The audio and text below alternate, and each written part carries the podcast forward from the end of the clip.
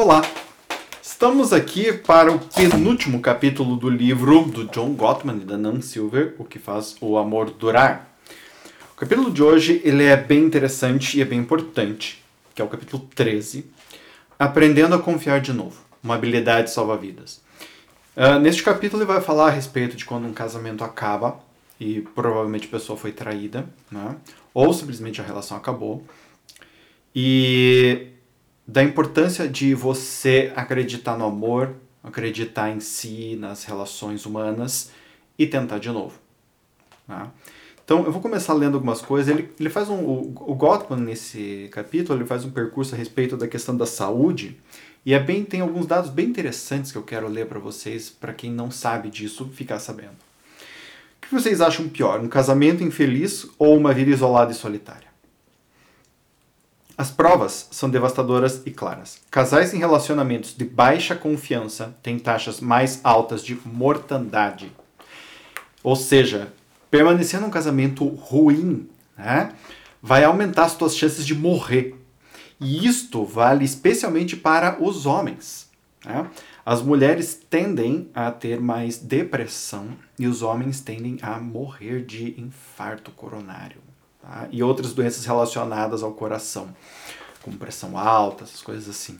Então, ficar num casamento ruim não é ruim só porque ele é ruim, mas ele é ruim porque ele vai matar você a longo prazo. E ele diz aqui, tá? Uh, esses casais, né, quando o casal tá numa, tá numa bad e fica nisso para sempre, você tem 11 vezes mais chance de morrer se você for um homem. Interessante, né? Então, quer matar teu marido, fica bravo com o cara durante bastante tempo, né?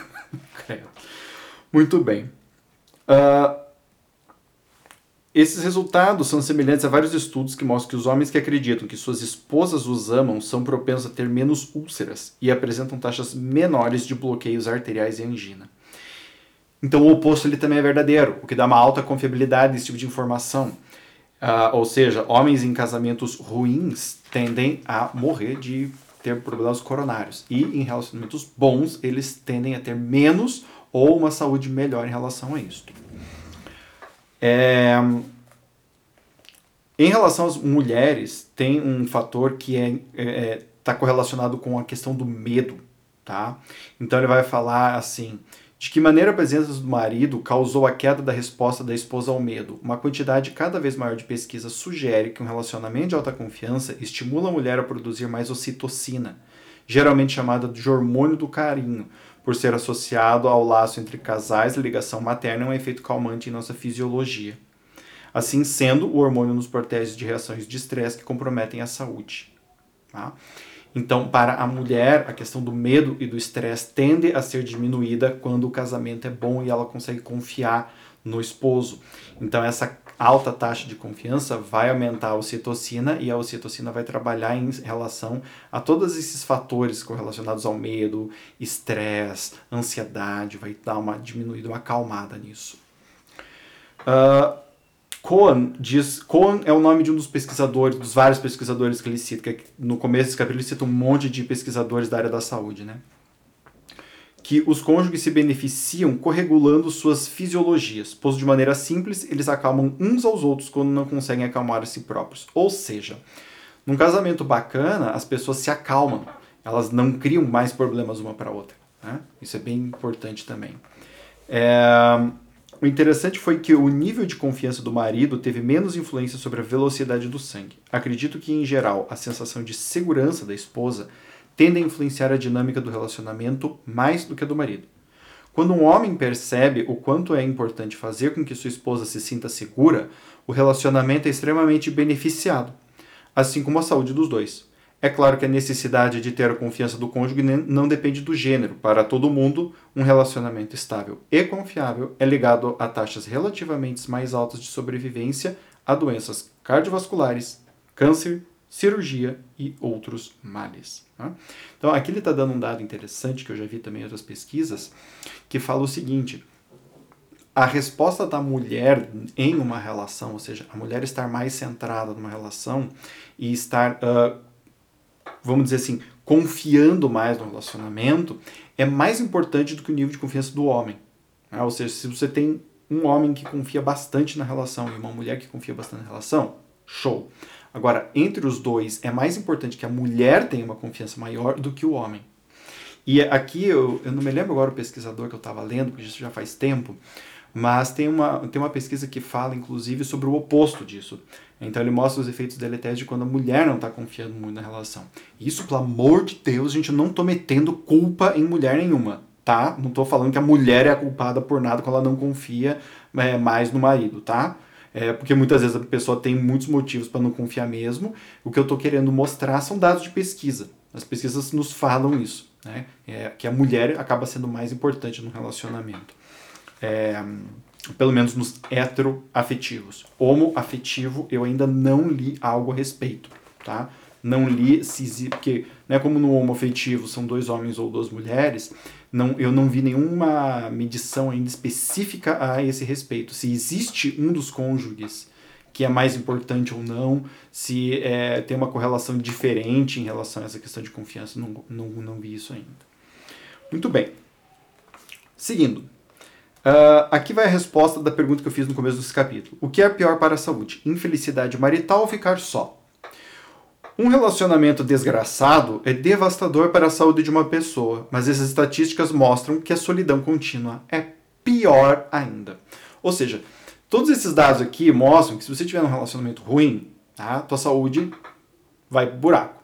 Porém, você estar sozinho, e sozinho a gente não entenda algo assim, né?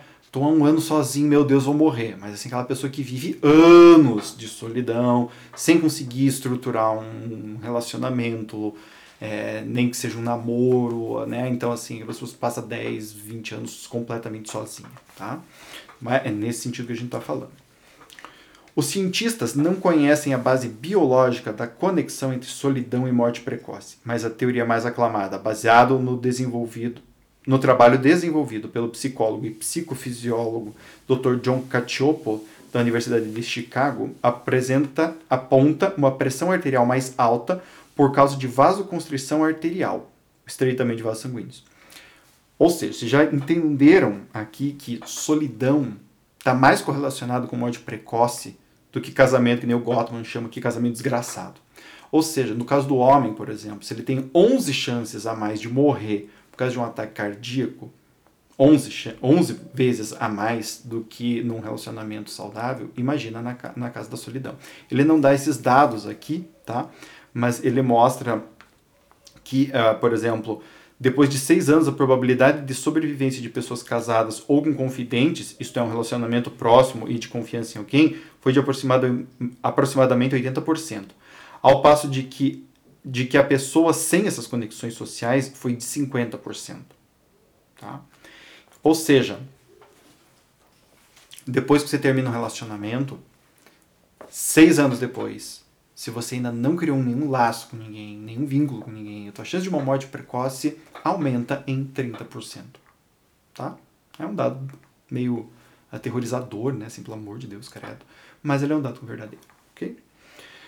Sabemos que as pessoas que permanecem sozinhas por um longo período apontam características comuns. Apesar de desejarem atenção e conexão, não são muito boas em detectar enganações. Em alguns casos, aceitam um tratamento injusto para serem queridas, em outros, reagem com extrema desconfiança diante de pessoas que, na verdade, são confiáveis. Se identificou?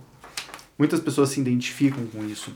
Não é a falta de desejo de estar junto com alguém é aquela certeza que você vai se ferrar de novo, aquela certeza assim, pia, porque tu já fez uma vez, duas, três, dez, e sempre deu no mesmo lugar.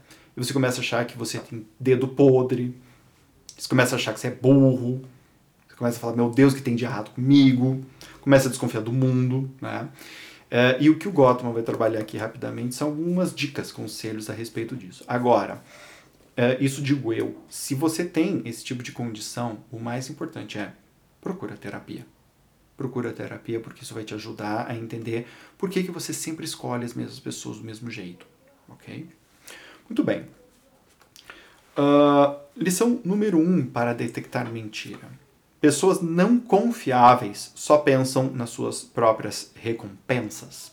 Ou seja, se você está se relacionando com uma pessoa que uh, quando você fala de qualquer coisa, ela reage, hum, ok. Mas quando é para falar do que ela quer, brilha o olho, se acende na hora e tem energia para fazer qualquer coisa, cuidado.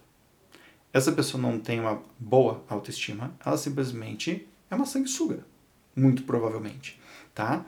É, pessoas que têm um, um, um, grau de confiabilidade maior são aquelas pessoas que conseguem, é, vamos dizer assim, ter uma certa empatia pelas necessidades do outro, né?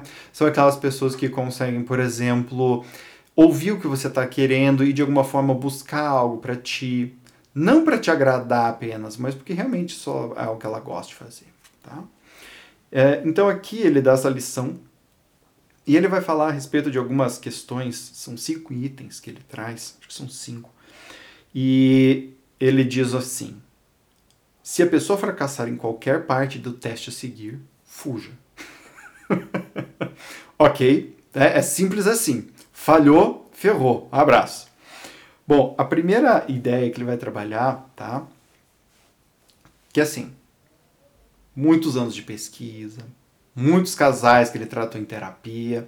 Ele não está tirando esses cinco itens assim de, ah, eu acho que, tá? Gottman não faz isso, por isso que eu amo ele. Então, o primeiro ponto honestidade. Não confie em quem mente para vocês. Geralmente a gente inventa é, muitas formas de um auto-engano, de desculpar o outro. Tá?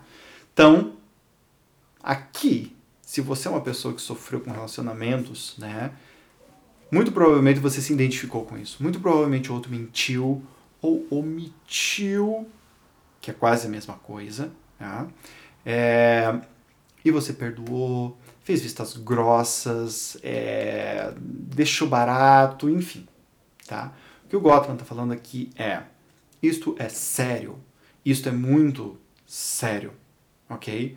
E não apenas pelo fato da pessoa estar mentindo para você, mas pelo fato da pessoa ter e manifestar esta característica, entendeu? Ou seja, este é um problema maior. Então, se a pessoa mente para você, não deixe barato. Ai, que mas foi uma coisinha tão pequena. Não. Mentira não é pequeno. Vaza. Tá? Transparência. A vida de um casal deve ser um livro aberto sem segredos. Certifique-se de que essa nova pessoa o convida para conhecer amigos, família, colega de trabalho e que também confia em seus maiores estresses, ambições e objetivos. Confia, né? Seus maiores estresses, ambições e objetivos a você. Quando vocês perguntam aonde você estava, ele ou ela deve responder sem hesitar. E aqui a gente tem uma coisa que hoje em dia tem um tabu gigantesco, né? Por causa do seguinte: ah, mas eu quero, tem gente que eu não quero, ela conhece, eu tenho direito a ter a minha individualidade. Sim, com toda certeza. E o Gottman, ao longo da leitura desses livros, vocês viram que ele não fala contra tal de individualidade, mas ele fala sim contra o segredo. E quando uma pessoa, quando o seu cônjuge não pode conhecer alguém, é porque você tem um segredo. Ah, mas eu é um amigo. É um amigo e eu sou heterossexual e, e, um amigo ou uma amiga, né? E eu nunca vou ficar com essa pessoa. Não importa, a questão é essa. A questão é que tu tens um segredo. E quem tem segredos tem uma porta, né? Ou uma garagem inteira aberta à traição.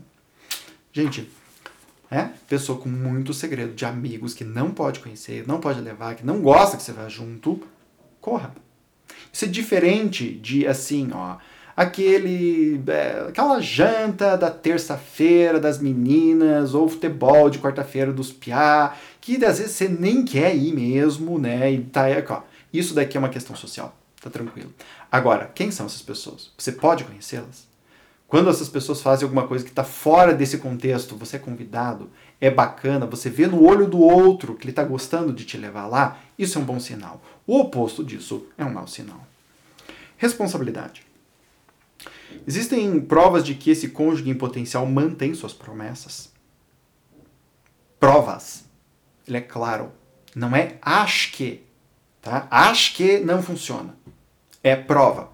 Ele fez uma promessa e cumpriu, ela fez uma promessa e cumpriu, sim, ótimo, bom sinal. Não, não é um bom sinal.